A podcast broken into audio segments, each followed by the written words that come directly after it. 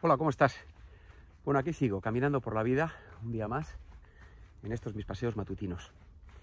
Mira, hoy venía con una, con una pregunta y una reflexión en mi cabeza que tiene que, ver, que tiene que ver con qué hacer cuando, cuando los negocios, las líneas de negocio, algunas líneas de negocio de mi actividad, pues funcionan muy bien, ¿no? van muy bien.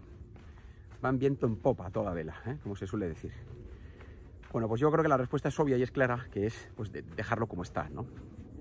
Esto que parece una obviedad, tengo la impresión que, en el mundo corporativo no, siempre está demasiado presente.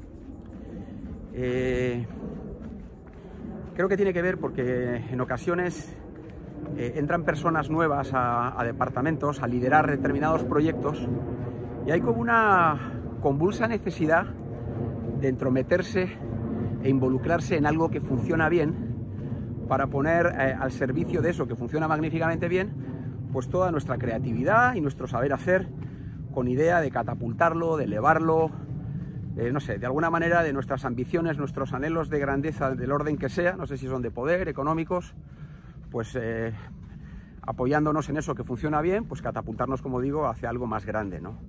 Y creo que en la mayoría de las ocasiones eso suele ser un gran error, o al menos en mi experiencia profesional es lo que he podido observar, ¿no? Creo que las cosas que funcionan bien, como decía mi padre, pues no, toques, ¿no? No toques lo que funciona bien, déjalo.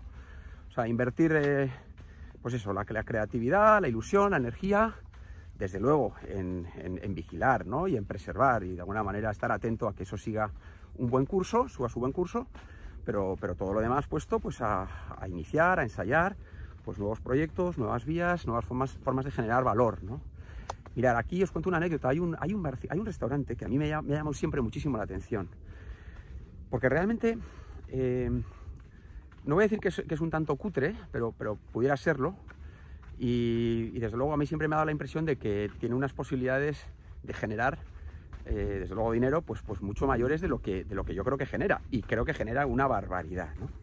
Pero es verdad que, que hablando con los dueños entendí y no, porque les preguntara sobre esto, sino simplemente por la inteligencia que vi, en, en, concreto además esta es una mujer, em, por lo menos con quien yo hablé, ¿no? con quien yo tuve esta conversación, y lo vi clarísimo, dije, que no toca lo que se mueve, esto le funciona de mil maravillas desde hace muchos años y cubre la expectativa y seguramente está muy por encima incluso de la que tenía, ¿no?